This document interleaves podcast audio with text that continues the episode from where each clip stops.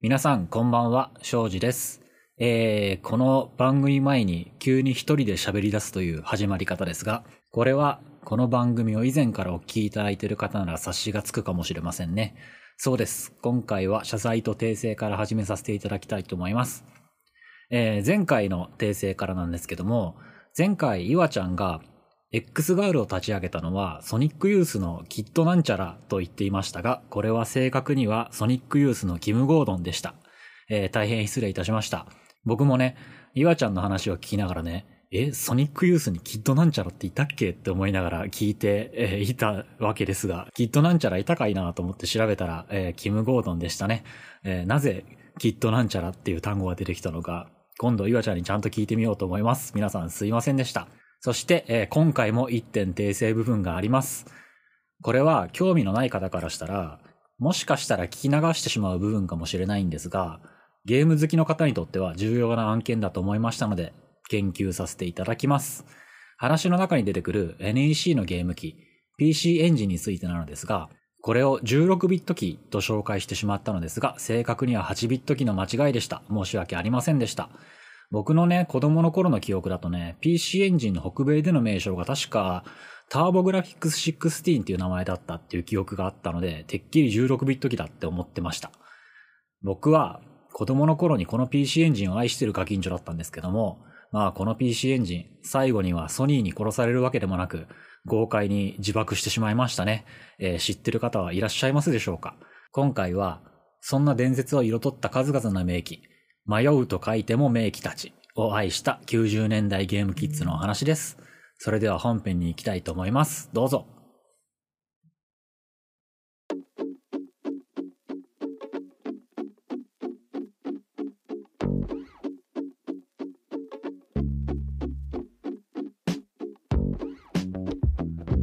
俺たちライブスマター。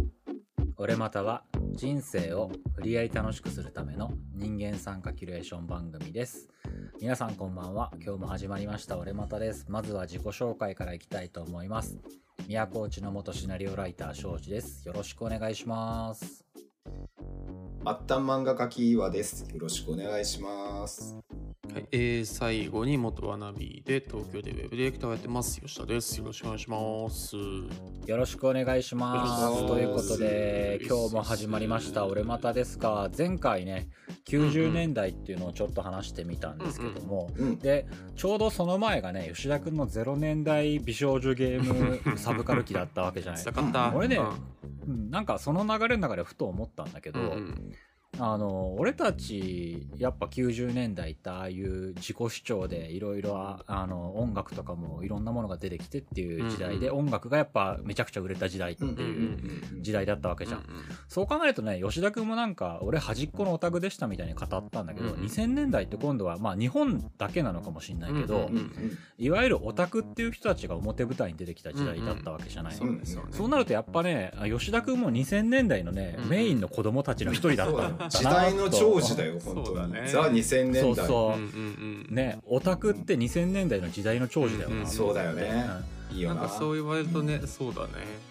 あとねそうそう。俺らの時代ってね90年代を喋ったから90年代の話なんだけど、うん俺ね、まあ、バンドすごい好きだったし、うん。あのバンドがいっぱい出てきた時代だったんだけど、うんロックであるとかバンドであるっていうのが全盛期で、うん。俺の時ってねあのモーニング娘。がデビューするまでってアイドル冬の時代って呼ばれてたのね。へえそうなんだ。で俺もアイドルなんかくだらねえよ。バンドだよバンドって思ってて、うんうんでそれをあのモーニング娘。でひっくり返されて、うん。AKB とかもうアイドルしか売れないみたいな、うん逆の時代になっちゃったなと思って、今。そうですね。うん。まあ、そんな中で、えーちょっとそこのアップデートということなんですけども、はいはい。今回はね僕らの世代と吉田君の世代で、うん生まれて全盛期を迎えてから終焉を迎える据え置きゲーム機といううんはいはいはい据え置きゲーム機ねつわものどもが夢の後になりそうなうんゲーム機があるわけなんですけども、はいはいはいその据え置きゲーム機の歴史をちょっと言ってみようかなと思っております。ね。次世代機出たしね。そうそう。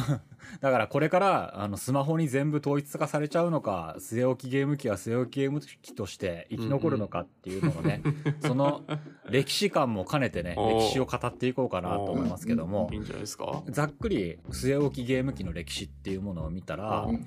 俺らも知らない、うん。まあ、70年代前半からあるらしいゲーム？らしいよ、えパソコンンの延長だもんね、もともとは、うん、パソコンの延長であって、で、そこから、あの、80年代に入りましてう、んパソコンではなくて、ゲームができる、まあ、インベーダーゲームとかっていうのが流行って、要はゲームっていうものが一般の人たちの遊びの文化として出てきた時に、これが売れるかもしれんと思って、いろんな会社が参入したらしいよね。で、アメリカではまず、あの、最初に天下を取ったのが、アタリっていうゲーム会社が、これ、俺らもね、あの、リアルタイムでわかんないんだけど、うん。アタリのゲーム機が一回アメリカを席巻した時代がありまして、うんそこから、あの、アタリがね、自分で確かこけたらしいのに。こけたんだね。うんそんな中で、日本で、京都で花札屋をやってた会社がありました。はいはいはいはい。かの有名な。任天堂っていう会社なんですけど。ども、その会社は当時、あの、ヤクザ周りの賭博場に花札をいっぱい売りまくるから、あの、花札ってさ、うんああいうところでは、イカ様現金なわけじゃん。はいはいはい。うんうんだから、1ゲームごとには新品を使われてたわけ。へえ、ね。だから、そこに会社のあって花札を売ってる任天堂ってのは、花札がもう売れて売れてしょうがないらしい。ほんもう、1日に1000個とか売れる時代だったらしいんだけど、へそっから新しいことをしたいってなって、テレビゲームっていうものに参入していって、うん。そこでさらにセガっていう会社も参入してきて、日本ではそこら辺の会社が勝負をするんだけど、まあ、任天堂がファミリーコンピュータっていう伝説の機械を出して、はいはい。世界を支配しちゃうようになると。ん日本はもちろん。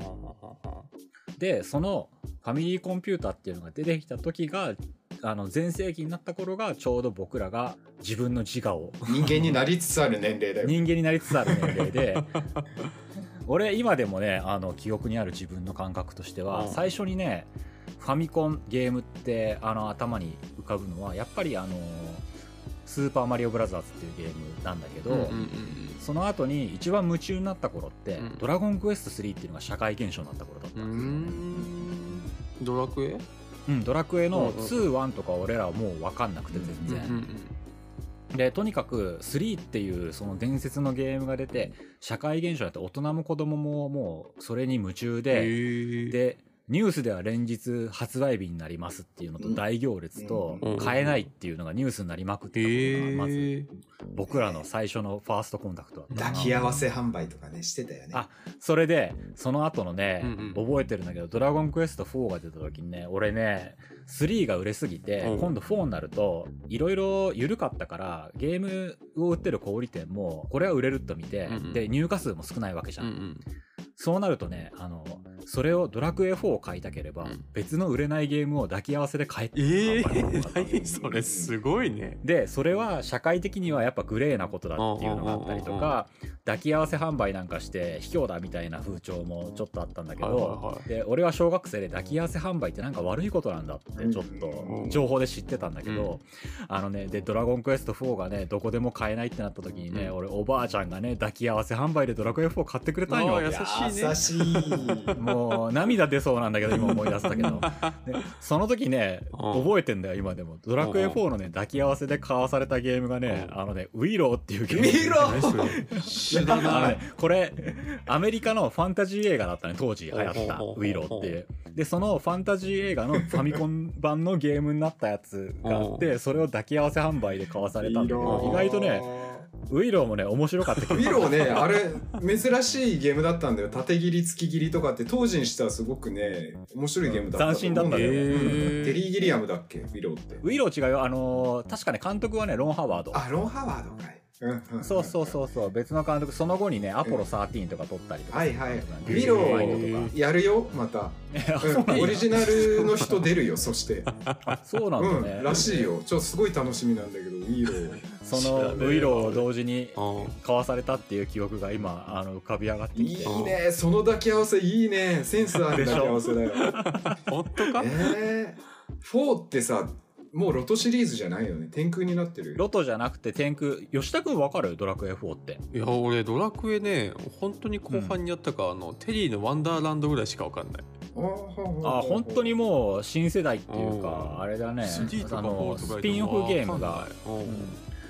まあ、ドラゴンクエストっていうのがまず一番、まあ、それと同時にファイナルファンタジーっていうゲーうんうんうんうんムもスクエアのね、うん。まあ、どんどん出てくるわけなんだけど、そうんうん。のドラクエ1、2、3、4までと、えーファイナルファンタジーは、もう4はスーパーファミコンだったね。3までだよね、ファうん。ミコンは。うんそうだと思う。あそっかファミコンとスーパーファミコンって違うのか。で、もうとにかく任天堂のファミリーコンピューターってものだけが、うんうんうん。全てだったのね。うんえーうん。これ、俺ら田舎の小学生として、うん。あの、この歴史はいわゆるコンピューターゲームオタクじゃなくて、うん。メインストリームの話だと思って聞いてもらいたいんだけど、うん。その周りにあったものとか知らないからね。マニアックな人たちはそのな周りやゲーム機がまだいっぱいあった時代だからいろいろしてたと思うんだけど、メインストリームの歴史を今回追っていこうと思そううんね。我々が通ったおもちゃの話だよねだからね。そうそうそうそう。そこで吉田くんわかんない話なんだけど、うん。あのまあ、任天堂のファミコンっていうのが天下を取ってました。はい子供たちはもうファミコンしかに夢中だった時代がありまして、それにファミコンめっちゃ売れるぞ。これからはゲーム出しはめちゃくちゃ売れるっていうことで、うんえっ、とまあ、戦ってる数社がいます。うんで、まずは、えっ、と、NEC から出てる PC エンジンっていうのがありました。NEC がゲーム作ってんの、うん。うんう。んあの NEC? よ嘘。で、ゲーム機に参入してきたんだけど、その後、まあ、NEC は PC98 シリーズっていうパソコンで、あの、パソコンゲームでは天下を取るわけなんだけど、この PC エンジンっていうゲームは、これちょっとマニアックな話になるんだけど、うん。ファミコンは8ビット機っていうゲーム機だったのね。で、それの1個う次の世代の16ビット機っていうゲームマシンで戦おうとしたわけなんだけど、どなんだけど、この PC あのエンジンも結局ファミコンには勝てません。俺持ってたんだけどね、最後にはね、この PC エンジンってね、スーパー CD ロムロムっていうのがついて、あの初じゃないかな、家庭用ゲーム機初の CD 媒体のゲーム機だったね。ファミコンカセットだったのね。ね。わかる？もうカセットロムカセッットって、でっけえやつ。中に入ってるのはメモリみたいなやつなのね。だから、これパソコンの用語になってちょっと難しくなるけど、ロード時間がないわけよ。うん。うんうんうん直差しだもんね、うん。そうそう、直差しだから。だけど PC エンジンは CD っていう大容量を手に入れて、すごくそれで、あの、アニメ表現ができるようになったってこと。うん。アニメが流せるようになったね、ゲームの中になんだけど、まだ当時だから、結局、CD の大容量があったとしても、うんアニメを流すぐらいのことはできても、ゲーム自体をすごく、あの、なんていうんだろう、めちゃくちゃ複雑にすることってできなかったのね。へえメモリが少ないからって言い方で分かるかどうか分かんないんだけど、結局、容量はでかくても最後の、押し入れの中に物がいっぱい詰め込める状態でも、作業できる机の上に出せるデータとか情報量は少なかったから、結局そんな大したことはできなかった。うんうんなんとなくわかるかな。で PC エンジンというのがあって次にセガっていう会社があの今はソフト会社として有名なんだけど、うんそうね龍が如くとか、うん当時はもう任天堂を殺すぐらいの勢いで、メガドライブっていう伝説のゲーム機を出してましいやメガ名前はなんか聞いたことあるけど、ゲーム機なんだメガドライブって。ゲーム機だよ、これもね最後にはねメガ CD っていう CD 付きの。みんな CD に行くな、うん。そうだよそうそう CD に行くんだよ。そんな中で、えーあのメガドライブと PC エンジンっていうメガドライブでもアメリカで売れてたらしいね結構、うん。そうなんだ。ね。海外人気の方が強かったし、へーソフトのラインナップもかなり硬派で難易度の高いゲームが多かったようね、ーんこの PC エンジン話とか広げるとめっちゃ面白いんだけど自爆する様が。これそれはちょっと今回は流しといて。そうね。うん。長いもんな。長くなっちゃうから流しといて。そんな NEC とセガっていうのがライバルでいる中で、うんうん。先に出してずっとメガドライブ PC エンジンの方が1個進んだゲームだったわけよ。うん。うんうんうんだけど最初に天下取ってるからとにかくファミコンってねドラゴンクエストとファイナルファンタジーも出るし、うんうんうん。やっぱソフトの強さでずっと1位だったわけね。多いもんねソフトがとにかくねとにかくキラーソフトがいっぱいあると、ファミコンには。で、それで生き残ってたんだけど、ただ、性能がだんだん弱くなってくるわけじゃん。旧世代機になって。うんうんうんで、そんな中で PC エンジンとメガドライブは CD とかに行ったりして、どんどん先の方行くけど、そこをどうやって守ったかっていうと、うん。圧倒的なソフト数と、あと、スーパーファミコンっていうやばいやつがデルデル詐欺。デルデル詐欺やったの？そうそう、ずっと出るぞ、すげえぞ、ファミコン、スーパーファミコンが出たら、やばいぞって言いながら、ずっと待たされるわけなんだけど、結果、スーパーファミコンっていうのが出た時には、それにみんな夢中になって、やっぱ結局スーパーファミコンの転換になるわけ。で、そこで16ビット機戦争っていうのが起こっていった中で、同時にやっぱゲームっていうのをみんな慣れ親しんで、俺らの時ってね、ゲームやるのってもう、その後、まあ、オタクっていうものが出てきたりいろいろするわけなんだけど、うん世の中に今までゲームっていうものがなかったわけだったのね。ああなるほどね。俺らはあのゲームネイティブ世代で生まれて物心ついた時からゲームに夢中っていうこともあったんだけど大人にとってはもう空前絶後な今まで見たこともないものっていうのが出てきたわけでコンピューターっていう。すごいおもちゃがな出てきたぞ。だから今まで誰も見たことのないリバイバルではないものが出てきてしまったのねここで。でもちろんその時の大人も夢中になる人は夢中になってたと思うのねうん。ゲーム機っていうものにでスーパーファミコンっていうので家庭用ゲーム機っていうのがなった後にまあ同時にアーケードゲームも流行るわけね。ゲーセン行くようになるしね、うんうんうん。そうだね。俺たちの世代はゲーセン世代でもあるよね。うん。うんうんゲームっていうものが割と普通で特殊な人にってみんなやるもので、うん。ゲーム大好きになるとゲーセンにはもう真面目な子も不良もみんなたまり出すわけ。でそんな中でこれ吉田君が知らないすごいあのゲーム機につながる話なんだけど、んあの格闘ゲームブームっていうのをストリートファイター2、うんうん。カプコンが出したストファイストファイあのストリートファイター2わるからヒットしていってうん。カプコンのストリートファイター2っていうゲームがうん。ヒットしたのと同時にうん。それと同じシステムを使ってさらにいろんなゲームを出した SNK っていう会社があるのね。うん、K、KOF。そうそう、うん。キングオブファイターズうん今でも出してるね、はいはいはい。今会社自体は版権会社になっちゃったのかな、うん。うん、多分。え最近エジプトかなんかの会社に買われたあれ？買われたんだっけ？でその、うんうん。えー新日本企画 SNK っていう会社があって、まああのアーケードでうん。画廊伝説であるとかあと他に何があるかいな。なんかいろいろある。ね前から作ってたんだけどとにかく格闘ゲームでめちゃめちゃ竜子の剣だとかってうん。いう格闘ゲームのタイトルでうん。めちゃめちゃ有名になる有名になって僕ら中高生は夢中になるわけよその格闘ゲームに。格闘ゲームブームっていうのが出ます、もうとにかくゲーセンにあるゲームは今はもうほとんどないんだけど9割格ゲーだったの。へえ、そうなの？本当だよ。で調子に乗った SNK っていう会社がうんアーケードで出す会社だったんだけうんどそれを家庭用ゲーム機にしたれとおお思って、いいじゃないですか。思ってうん。SNK さんの格闘ゲームとかがうん。家庭でできるっていうそのままそれもクオリティはそのままアーケードのままのクオリティでうんうんうん。あの対応量クオリティでできるっていう家庭用ゲーム機ネオジオっていうものを出しました。うん。知らん。あのねこれねうあの岩ちゃん持ってたんだけどん そうなんだ。あのねネオジオ本体6万円。本体6万円です。高っ。え、高いんだよ。さらにそのアーケードゲームのうんそのままの性能っていうのを家庭用に持ってきたっていう対応量だからこのネオジオ専用カセットは一番すごい時は1本3万円っていう。じゃないの。え、一つのゲームしかできないんだよね、それって。だから本体がプレステ本体が6万した上に例えば「ファイナルファンタジー7」1本買おうと思ったら3万高えよ、それは。もうね見れば明らかなんでファミコンのサイズあるじゃない？ファミコンカセットのサイズに対して、うんうん。じゃあそれが4 5千円だとしたらばもう6倍以上の大きさなんで、カセットがね。サイズがそもそもでかいんだ。もうでけえロムなんだよ。そうそうそうそう。俺はね親戚が多かったから なるほどそうもうお年玉力を全部集約させてもう突っ込んだんだけどもねうん。とはいえソフトが買えねえもう画廊伝説で頑張ったね随分長い間。同じゲームで。画廊伝説じゃないわ俺。あれだサムライスピリッツ買ったんだ。サムライスピリッツかそうだそうだ。サムスピも SNK なんだっけ？SNK、SNK、えーそうそうそうそう。なんだ。夜中にね100メガショックってやってたんだよ。CM が、何あ、CM? うんうん。うん。100今だとねメガショックで落ちよう1ギガ1ギガとか平気であるけどねうん DVD とかになってるから。当時はね100メガってショックだったんだよ。ショックすごいねへだって当時の「スーパーマリオブラザーズ」とか「ドラクエ3」とかああるじゃん。ん。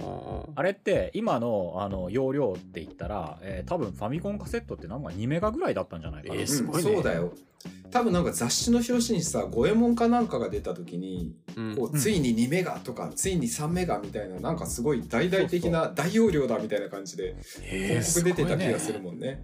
だからゲーム1本のプログラム数から絵からそのグラフィックから何から何まで全部足した総容量が2メガだったっていう時す代、ごいね。よくそんなんで動かしてるね。うん。動かすためのあやっぱセンスがすごく問われた時代だったね、うんうんうんうん。容量ない中で、うん。そうなんかすごい有名なさ都市伝説みたいになってるけど有名な話で本当の話らしいんだけども、こううんファイナルファンタジー3の、あのー飛空艇って言ってね乗り物があるのよ。ほうほううん。大きなマップをこう海の上もこう飛んで渡れるような空飛ぶ機械っていうのを手に入れるんだけども、うんうん。それで移動するときに高速スクロールをするのね。画面がビューってスピーディーに、うんうんうんうんうん。うんそれっていうのがまともにはファミコンの能力では再現できなかったらしいのね。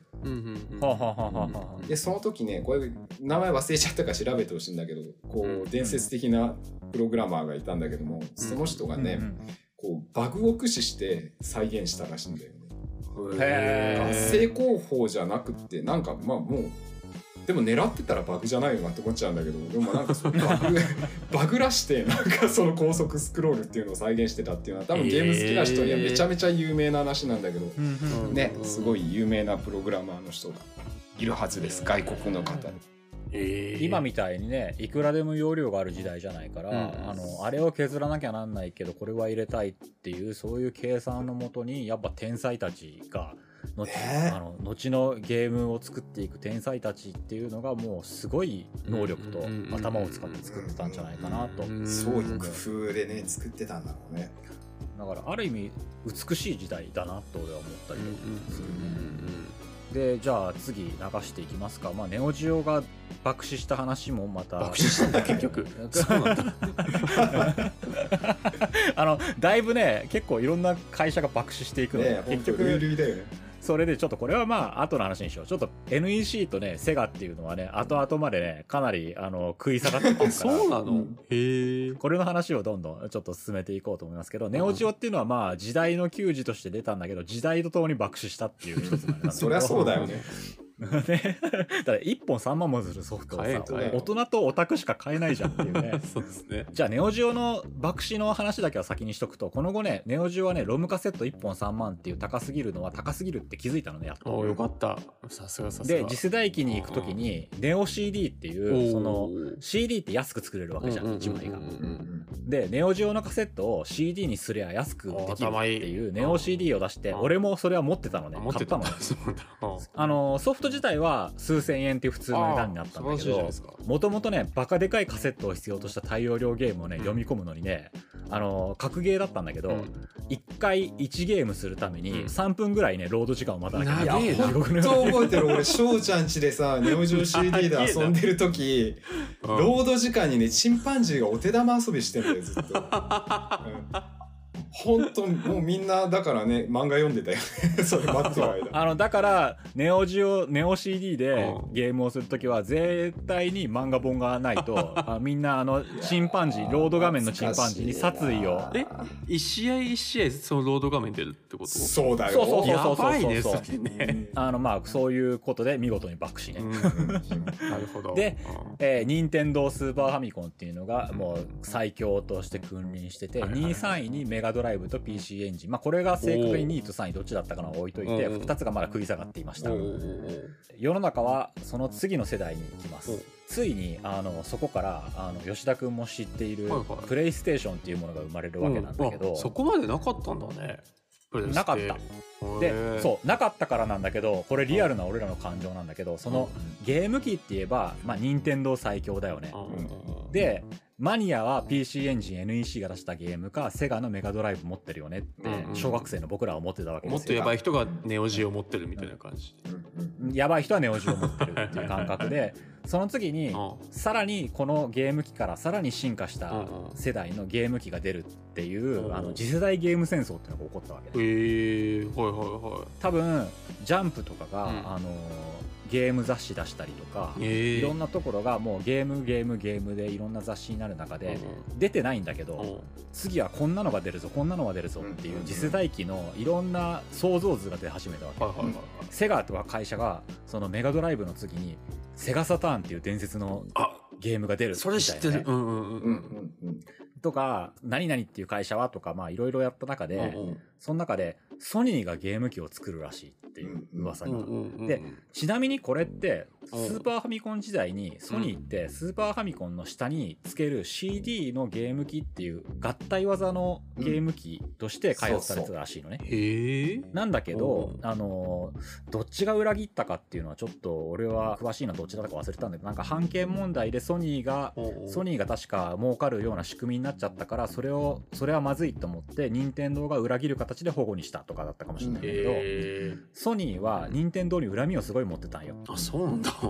一緒に一緒に開発をしてうん。次のゲーム機を作るって言ってたのに合体技で、うん。なんだけど任天堂に一方的に裏切られたって思ってて、なかなかね任天さんはアコギな商売をしてたもんでね、で任天堂を絶対倒してやるうん。でかの有名なプレイステーションのあの生みの親のくたらぎさんっていう人が頑張って、でプレイステーションっていう自社のゲーム機として売り出そうとしてうん考えてたわけで、うんうん。次世代ゲーム戦争の中にうん。ソニーからプレイステーションというゲーム機が出るかもしれないっていうイメージ画像とかが載ってたわけなんだけうんど僕ら小学生にしてみればうん。ゲーム機ってやっぱ任天堂だったわけよ。う。んそうだよね。ソニーってうん。ちょっとおしゃれなあのウォークマンであるとかうん。音楽とか音楽機とか使ってる会社ってあったから岩ちゃんも多分同じ気持ちだったんだけどソニーがゲーム機ってちょっと鼻で笑ってたのねえー笑かすなと思ってウォークマン作ってろと思ってた。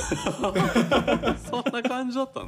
本当本当。マジで？へえ。なんか本当にね宝とかがおもちゃみたいなゲーム機出してたような気がするんだけどさ当時、うんうんうんなんか本当それぐらいのレベルだったと思うんだよね。こう物見ゆさんで参入してくんじゃねみたいな。俺たち舐めてんのかみたいな。そう。俺らゴリゴリのゲーム機っつ舐めてんのかみたいなね。そうそう笑かすなと思ってたの。舐めたぬるいゲーム機出したらうん。たちまちぶつぶすぞぐらいのこと。をそうそうそう。いや本当そういうイメージだったんだよね当時ってへねー大人が子供だと侮っておもちゃを出してきやがったなみたいな感じの。そうそうそうそうそう、それも後には当たり前のデザインになるんだけど、あのポップなデザインってね、うん。ゴリゴリの十字キーのデザインになれた俺らからしたらね、うん。あまりにもちょっとね舐めてる子供向けのゲーム機みたいなそうそうおもちゃかよえみたいそうなの？あの丸抜四角そうそうそうのそうそう。そうコントローラーが。そうそうそう AB に決まってんだろみたいな感じ。そうそうそう AB に決まってんだろ。なんかねあの教育ゲームソフトでも出すんかい？こういう場そう。そうみたいうなね。そ本当そんな感えじめちゃくちゃバカにされてんじゃん。へしてた。え当時ね、ちょっと多分中学生ぐらいかな。俺らバカにしまくってたわけなのね、俺だからもうプレイステーションっていう。本当に当時はねプレイステーションは眼中になくってそれこそさっき言ってた翔ちゃんが言ってたセガね。セガが出す次世代ゲーム機でね、セガサターンっていうまた CD の次世代ゲームがあったんですけど、もうそれに夢中だったんだよね、へえ。セガサターンまだかなみたいな感じで。あソニーさんも出すんですねみたいな。で実際にその後出た時には、うん。セガサターンが多分早かった。早かった。うん。ほうほうほうほセガサターンっていうちょっとマニアックなあのちょっと解説をすると、うん。セガサターンっていうのは CD になって、うん。その時代ついに 3D っていうのがゲームでできるようになりましたと、うえースーパーファミコンとかは全部あの 2D しか表現できなかったのね、が CD っていう対応量とともにセガサターンはアニメも流せる要は桜大戦っていうゲームもこれで出てるわけなんだけど、アニメとか 2D にも強くてそしてさらに 3D にも強いっていんう性能を持ち揃えておりますと、セガサターンは。この次世代機っていうのはやっぱ 3D が出ると全然その前世代とはね映像のクオリティも違うわけで、次世代って感じがすごいしたのうんバーチャファイターとか。そうまさにキラータイトルバーチャファイターがあってこそだよ。バーチャファイターか。今となってはもうカクカクなんだけど、うん。当時立体で 3D っていうことにすごいっていうことで、あのまあこれはある意味成功を収めてたとう。ん思う、うんうん。その次にプレイステーションとファミコンっていうのの2つの因縁の決着がつくんだけど、ファミコンからスーパーファミコンになって、うん。そして任天堂ももちろん次世代機を出すっていう話になってた時に、うんえーこれ結果としては任天堂64っていうものが出るううんわけになるわけ6464わかるわかる。うん。だけど、うん。その時にね、うん。みんなやっぱ大容量にできる CD っていうのもなったわけね、うん。でセガももちろんサターンは CD だったし、うんこの CD っていうものはカセットに比べたらめちゃめちゃ大容量ができる上に、うんうん。ソフトメーカーにしてもメリットがあって、うんうんうんやっぱロムカセットって単価が高いわけよ製造原価が、うんうんうんそれが例えば製造原価俺も詳しくは知らないけど、まあ、3000円ぐらいロムカセットだったら製造原価取られちゃうっていう時に、うんうん。CD だったら1枚プレスするのに、うんうん例えば1000円もかかりませんとかね、うんうんうんうん。コストが大幅に削れます、んさらにあの品薄めちゃめちゃ売れて品薄になった時にうんうん。ロムカセットだったら製造に何週間かかかっちゃう、うん次の出荷まで何週間もかかるのが、うんうん CD だったらあのもう数日でできるよ、うん出荷できるよ、うんうんだからみんな大容量であるっていうこととやっぱコストの面で CD になりたがってたわけ、うんうんでそんな中で任天堂は次の次世代機も俺は CD 使わないって言い出したの、うんうん。どこもそうっすよねカセットだよね。カセットだよね結果。カセットだったわけだよね。そんな時に開発されてたのがこれはロ吉田君とか次の世代の人もみんな知ってると思うんだけど今最近リメイクもされたから。うん。伝説のタイトル「ファイナルファンタジー7」っていうものが開発されてたわけですよ。当時スクエアでうん「ファイナルファンタジー7」っていうものうん。は 3D 表現をバリバリ使ってそれも試しに 3D 作りましたんじゃなくていきなり超大作 3D 超巨編っていう凄まじい一撃を食らわそうとしてたのうわー次世代機だこんなのできるんだゲームでっていう感動を作ろうとしてたの、はいはいはいはいはい。その時に任天堂とずっといい関係を築いてたんだけど、うんうん。とてもとてもそのコスト云々っていうせこい話じゃなくて、うん。ファイナルファンタジー7を作るにはカセットじゃ無理だと、うん。ああなるほどね。っていう時にで任天堂に直談判までしに行ったらしいね社長に、へえ CD 使ってくれないとファイナルファンタジー7は作れないと、うんうんうんうん。そんな時にプレイステーションも発売されてプレイステーションは意外と悪くない出来だったんだけど、うんうんうん。圧倒的にキラータイトルが足りないと、キラータイトルが圧倒的に足りないから、うん。もうとにかくソフト会社が欲しかった状態、ねうんそうソニーはサードパーティーに優しかったんだよね。当時セガサターンは、うん。セガってもともとメガドライブ自体でもソニックだとかキラータイトルいっぱい持ってたわけよ、うんうんうんうんああるよ。そんな時にプレイステーションってやっぱ新参者でソフトがないわけね、ああなるほどね。で一生懸命いろんな人にやったんだけどみんなまだやっぱ任天堂さん任天堂さんって感じだった時に CD じゃないとファイナルファンタジー出せませんから CD にしてくれって言ってたスクエアが、うんうん。結局それを蹴られたのね。あそうなの？任天堂に？うんうん。任天堂がやっぱ王者のハード持ちだから、王様だもんな。どんなに頼まれても俺は CD なんかやんねえからみたいなことをえ困ったスクエアえがそれができないんであれば私は任天堂を離れますってえそれでも任天堂と折り合いつかないからうんうん。ソニーに声をかけたわけよ。えへえなるほどね。そしたらソニーにとってはうん。もう嬉しくて嬉しくてしょうがないわけもうじゃない願ったり叶ったりですよねそんなんね。うんうん。願ったり叶ったりのファイナルファンタジー7を手に入れたら今度はうん。その任天堂64っていうのが全然出ないからいつまでたっても。とにかくもうファイナルファンタジーを手に入れた時から発売してないのに FF7 プレイステーションで出るぞ CM を打ちまくったわけ。ああ なるほどね。そうするとあの、うんそこまで来てあの FF がプレステで出るってなると、うんうん。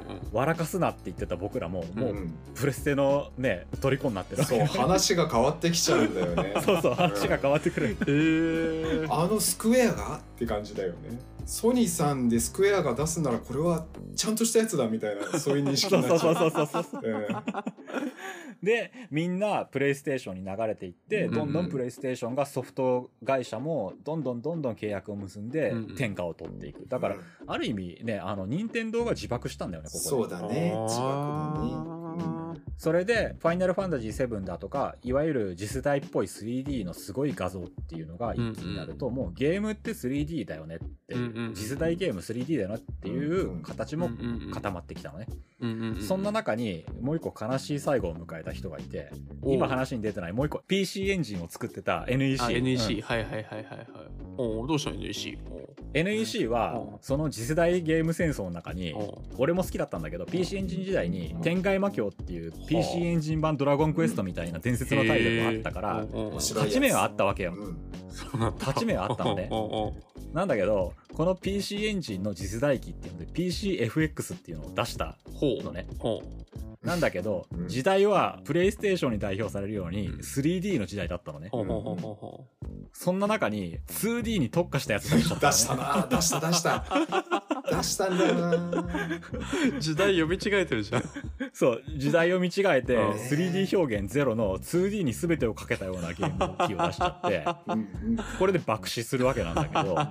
ただうん笑えるのがこれは吉田くん吉田くんにはちょっとつながりのあるオタクにはつながりのあることなんだけどうんうん 2D に特化して 2D 特化した次世代機綺麗に見える次世代機っていうことでしばらくねうん。あの死にかけながらうん。ギャルゲー専用機としての息を流れね戦ってたよね。そう戦ねもともとね PC ゲームにね強いわけだから NEC は。パソコンやってるから。それは美少女ゲームからね持ってくるよね。全年齢に改造して。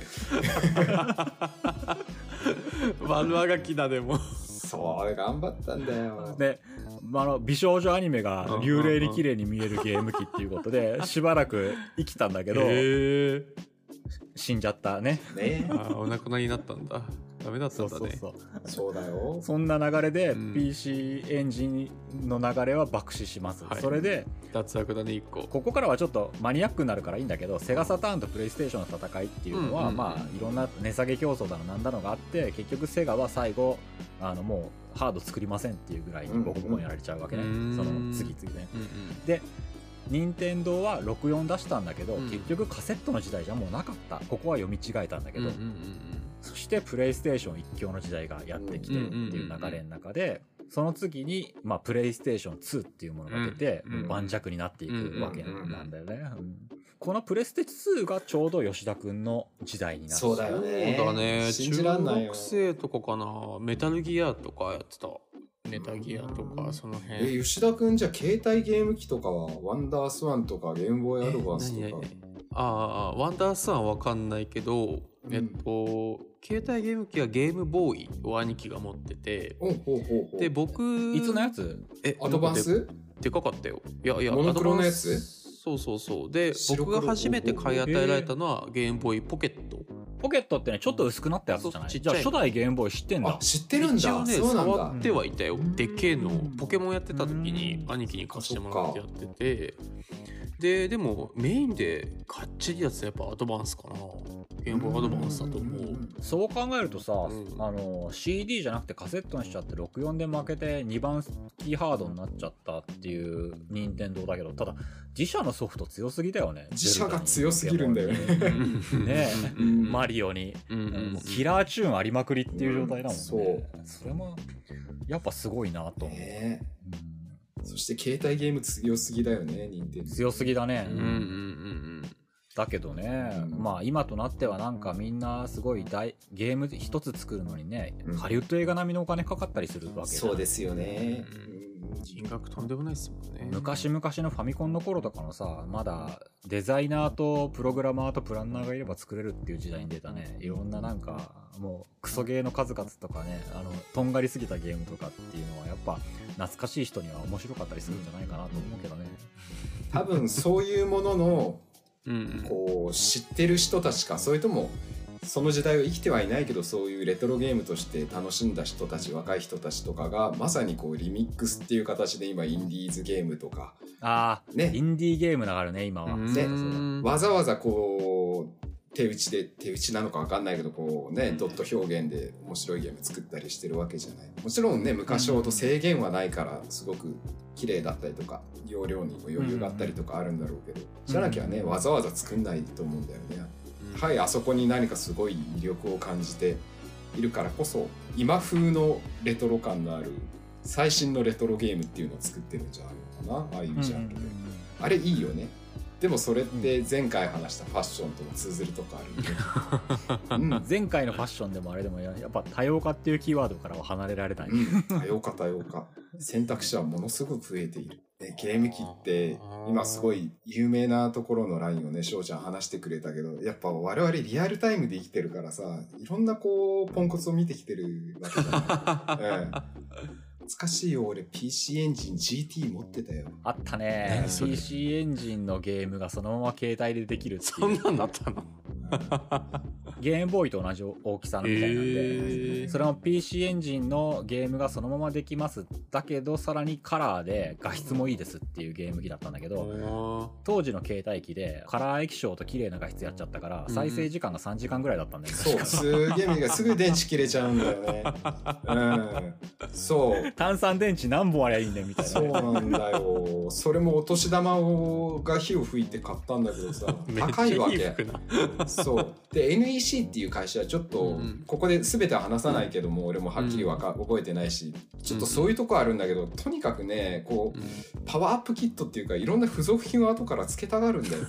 そ うそうそうそうそう。で、PC エンジン GT っていわゆる NEC 製のゲームボーイみたいなもんだけど、うんまあ、もんなんだけどさ、うんこう、後からなんかチューナーをつけてテレビが見れますとか、なんかそういう、でまた高えのよチューナーが。テレビ見ないけど。ああそれねあれだわ PC エンジンのねあの伝説のねポシャった企画コア構想っていうねそうコア構想。話もすると。面白いんだけどね。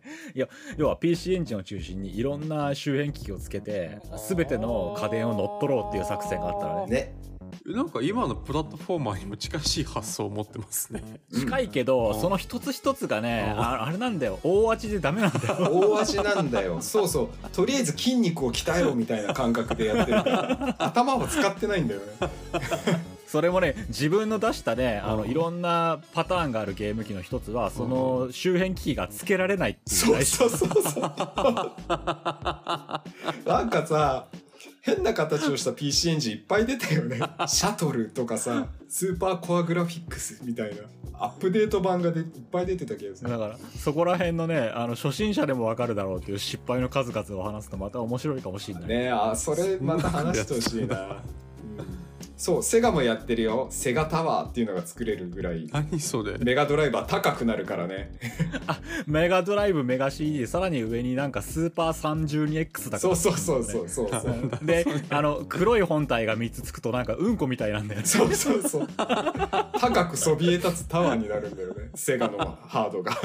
あれもいいよな。えーさあそろそろどっかにまとめていかなきゃなんないそうだね。ちょっと正直語り尽くせないものがあるからね。またぜひ、ねまこそうなうん。かの機会にうん。ぜひ少女にねセガならセガとか NEC なら NEC って絞ってじっくり話を聞かせてもらいたいですね。うん。いやこれはねプロダクトの歴史としてもねなんか面白くなんか、んあの話せる感じの内容な気がするな、ぜひぜひ。いやこれも千夜一夜になりうるなと思ってなりうるね。そうですね。そうですね。ちょっとマニアックに詳しく言っちゃう回は千夜一夜にしてそうだね。うんうんうん。やりやしょうよじゃあ今まで話を聞いて、えー吉田君どうでしょうか？うん。えっとね、PC エンジンの話もっと聞きたいな。コア構想のす話げえ面白いよいいねいいねなんかしくじい先生的にいろいろその辺のの死んでいったハードたちの話を深掘ってまた聞かせてほしいなと思いまいした。やーそこら辺ねあるよ。本当面白い、うん。当たりジャガーとかあったよ。わからん。ねうんわからんわからん。宝とかも出してたよねゲーム。おいっぱい出してた、ね。い。ろんな会社、アップルも出してたよね。えー、そうなの。えー、じゃあちょっとまた次ゲーム話第2弾を楽しみに待って今回はじゃあこれで一回終わりにしましょうか、ね。今回はじゃあ大雑把なうんうん。一番メインストリートということでうんうん。ゲーム話でした、はーい。いやなんか勉強になりました。それではじあゃあ終わりましょうか、はい。今日は。はありがとうーいございました。はありがとうございました。ありがとうございました